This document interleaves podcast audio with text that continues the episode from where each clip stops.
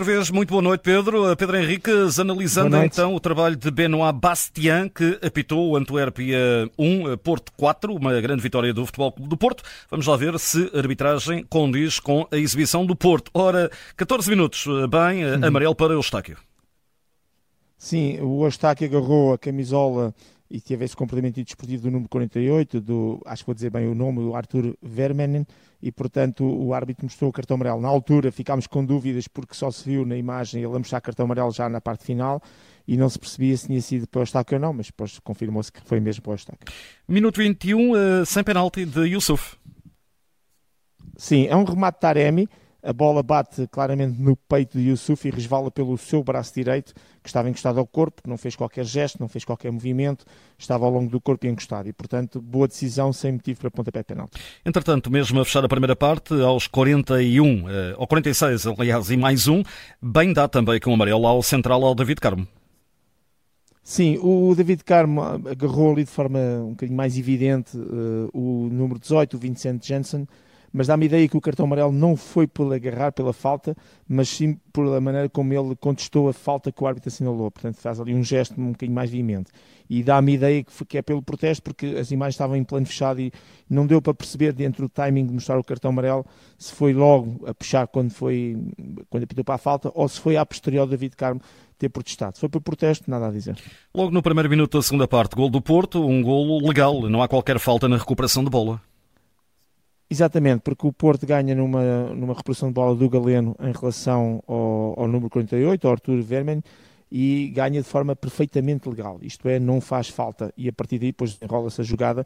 De qualquer maneira, eh, o VAR, sempre que há um gol, tem que verificar se há alguma ilegalidade nomeadamente às vezes as questões de fora de jogo, de faltas atacantes e sobretudo as recuperações de bola dessas equipas quando se lançam na fase de ataque. Tudo legal no gol do Foco do Porto. Entretanto, Benoit Abassian creio que tem o tal erro, eh, penalti contra o Antuérpia e é um vermelho que fica por exibir. Sim, é um erro grave, claro que perde impacto na medida que o Porto ganhou e ganhou bem e com resultado dilatado e portanto praticamente este lance passa. Mas este é um lance, eu em relação ao árbitro, é um lance muito difícil porque é um remate, o guarda-redes está na frente, defende, a bola depois uh, toma, portanto, digamos que muda um pouco a sua trajetória e vai ser interceptada pelo braço do Toby Alder, Alderweireld. De qualquer maneira, uh, com o VAR não pode escapar este lance. E nós temos, quando olhamos para o lance, percebemos duas coisas. Primeiro, que o jogador do Antuérpia movimenta claramente o braço esquerdo, afasta, que está firme, e afasta-o na direção da bola, para ir interceptar a bola. E quando, para, e quando vemos essa imagem, até percebemos outra coisa muito interessante: é que o outro braço, o braço direito, que está coladinho ao corpo, fica coladinho ao corpo. E o braço esquerdo, que inicialmente estava colado ao corpo, afastou-se. E afastou-se para quê?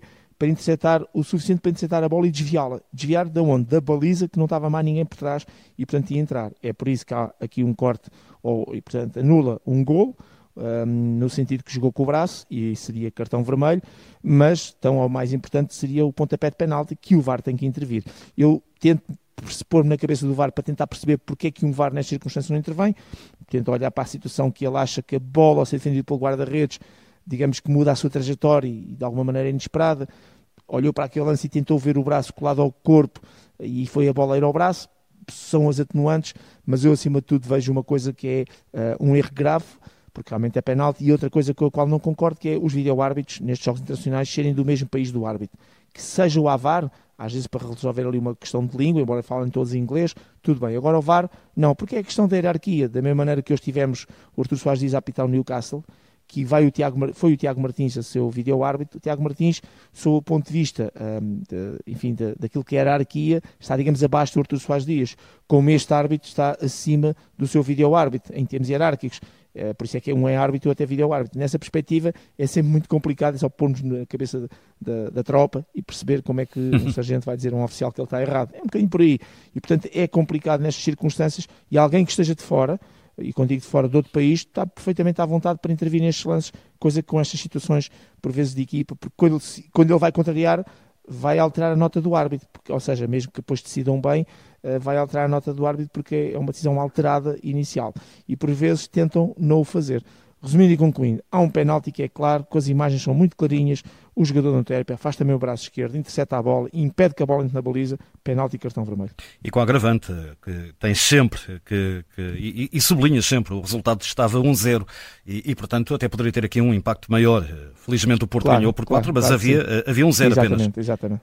Entretanto, exatamente, uh, PP, há um cartão amarelo que é bem dado ao minuto 61. Sim, é uma entrada negligente na zona do meio campo, uh, por trás um, um, jogador do Antep e, portanto, cartão amarelo bem mostrado. Entretanto, também bem amarelo para Muia, ao minuto 70.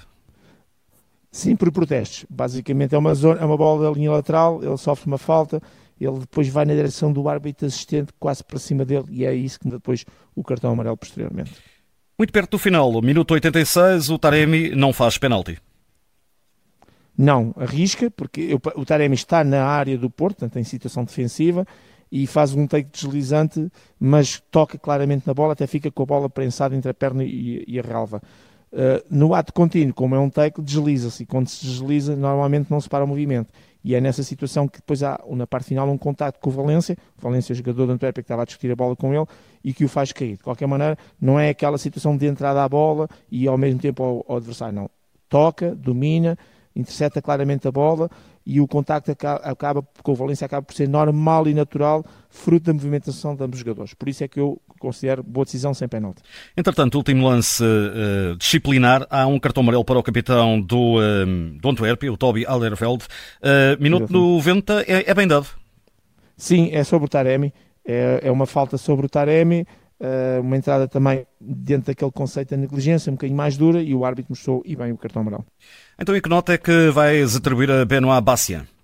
Eu vou dar 4, porque é assim, é lógico que o, o, o, se, for, se eu fosse um bocadinho, se eu fosse coerente, muitas vezes quando os resultados são desequilibrados e há um erro grave, às vezes consigo dar uma nota um bocadinho mais acima, que é o 5, como ontem fiz.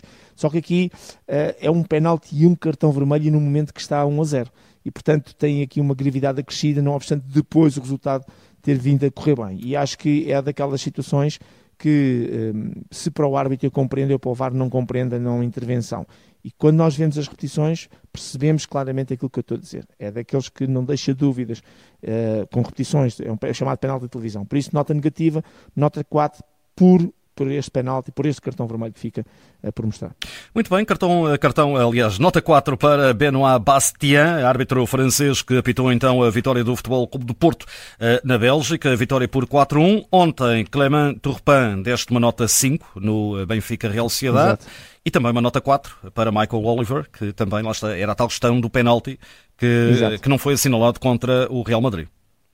Exatamente, foi. Esperemos que amanhã, no jogo do Sporting, a arbitragem seja mais positiva e, sobretudo, que não haja estes erros, um, ou se houver, pelo menos que não tenham um impacto naquilo que é, entre aspas, o resultado depois do jogo. Muito bem, dou-te nota 10, mantens o critério uniforme.